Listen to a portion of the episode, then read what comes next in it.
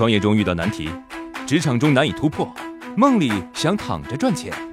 乐客独角兽出品《财经三剑客》，可能是鸡汤，呢是繁殖可能很实用，负债一千万，说明他听了再说。壮心未晚，风雨同舟。您可能不知道啊，手机能够相互通话，因为大家都使用一个标准，而标准的制定者能够收取专利费，甚至决定规则。一 G 时代，系统互不兼容，摩托罗拉和爱立信甚至无法相互打 call。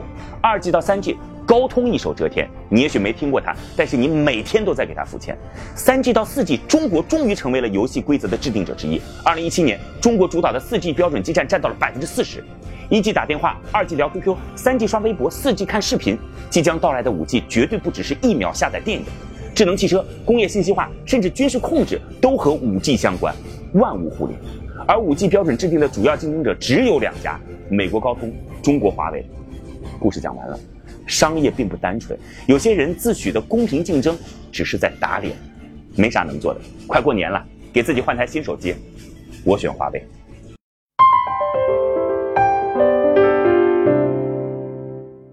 让顾客害怕失去。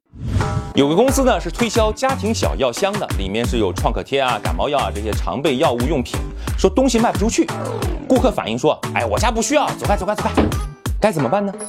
直接把小药箱送给顾客，当然要收押金了啊！你告诉他有备无患，你不打开用，半年之后我来回收，押金全额可退。现实证明，六成的顾客就接受了这个小药箱。当中呢，又有六成多最终打开用了。谁半年内全家人手指头都不破皮儿，不创可贴贴一贴？谁全家人半年不需要涂个风油精啊？给顾客一种先付出再索取的感觉。你能想出还有什么适合这样销售吗？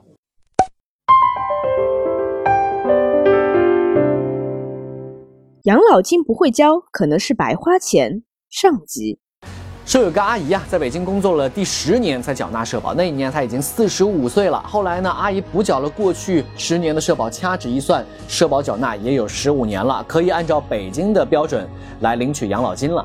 那北京的养老金呢，可比她老家要高很多啊。但是到退休的时候，阿姨去到人社局办理，人社局告诉她，对不起，不行，你是临时账户。原来养老保险的账户是分为临时和一般两种。根据规定，男性五十岁之后，女性四十岁之后，在非户籍地的账户都是临时账户。临时账户是不能够享受转入地的退休待遇的。这位阿姨就很不巧，开始缴纳社保、建立账户的时候已经是四十五岁了，所以是临时账户。算下来真是亏大了。北京标准交养老，老家标准拿养老。那么我们在缴纳养老金的时候要注意些什么呢？我们下期说。创业四大问题：想创业不知道做什么，合伙人不知道哪里找，钱不够想找投资人，带团队没经验不会管。要解决这四大问题，现在马上下拉手机屏幕，在我的介绍资料里有我的个人微信号，长按复制，添加我为好友。我们在乐客独角兽创业社群为你一一解决这四大问题。在这个社群里，已经有来自全国的将近两万多名优秀的创业者，每周都有线上线下课程分享营销、推广、管理的干货和经验。我也在社群里等你哦。